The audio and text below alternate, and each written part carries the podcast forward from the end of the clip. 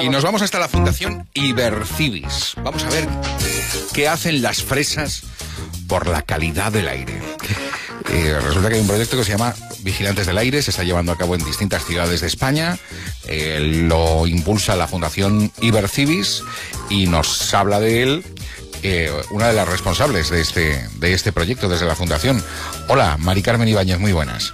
Hola, buenas. Vamos a ver, ¿cómo, ¿qué hacéis con las fresas para mm, saber más de la calidad del aire? con las fresas hacemos algo inusual, algo que... Que no es comeroslas con, con leche, ¿no? Exactamente, también, ¿eh? Algo que los voluntarios nos esperan y es que con las plantas de fresa que se llevan a su casa y ponen en el, en el exterior, están contribuyendo en un proyecto científico porque ah. las hojitas de las plantas tienen unos filamentos que recogen los metales pesados. Entonces, pasados tres meses, concretamente ahora, que han pasado tres meses, nos envían un par de hojitas y en los laboratorios los compañeros del Instituto Pirenaico de Ecología analizan qué porcentaje de contaminación han recogido esas plantas y en consecuencia sacan un mapa de la, de la contaminación a nivel nacional. Vaya, entonces, ¿qué pasa? Las hojas de las de las fresas son especialmente eh, son especialmente elocuentes, ¿no? En cuanto a todo lo que absorben.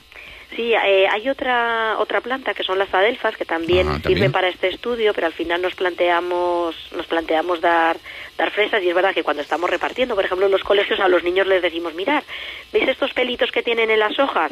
Pues esto no lo vais a ver, pero ahí están recogiendo eh, contaminantes eh, por metales pesados. Y lo dicho, han pasado ahora los tres meses y en breve tendremos esos resultados. No tenemos todavía los resultados, pero ¿qué, qué esperáis que nos digan esas? A ver, en los resultados, ojalá los, tengamos a final de abril, como mucho final de mayo, y vamos a ver, eh, como decía, un mapa de esas seis regiones españolas que están participando en el estudio.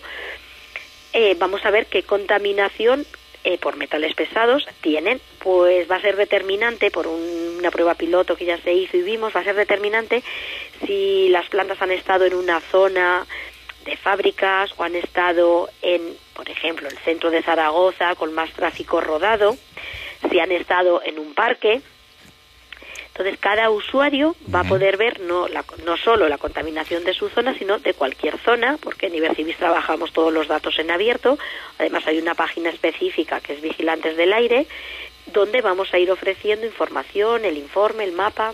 ¿Y en Zaragoza cuántas cuántas macetas con, con estas fresas tenemos controlando la calidad del aire? Eh, de las 5.000 que hemos repartido en este estudio, en Zaragoza en esta ocasión dejamos 500. Mil en total para Aragón, pero en Zaragoza se quedaron aproximadamente unas 500.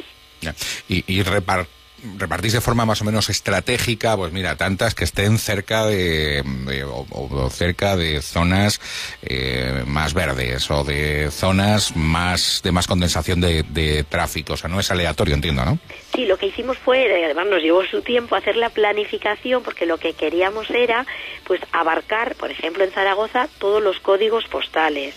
Eh, pero es que además, como es un proyecto inclusivo, participativo, también queríamos llegar a todos los colectivos, desde centros penitenciarios hasta colegios, como nombraba, residencias de tercera edad o personas discapacitadas. Entonces hicimos ahí una matriz, un Tetrix, de manera de a ver cómo llegamos a todos los códigos postales y además a todas las entidades. Bueno. Eh, que llegan las noticias, a ver qué es lo que nos dicen esos datos. Ya nos lo contaréis. Mari Carmen Ibáñez, un saludo. Será un placer, muchísimas gracias.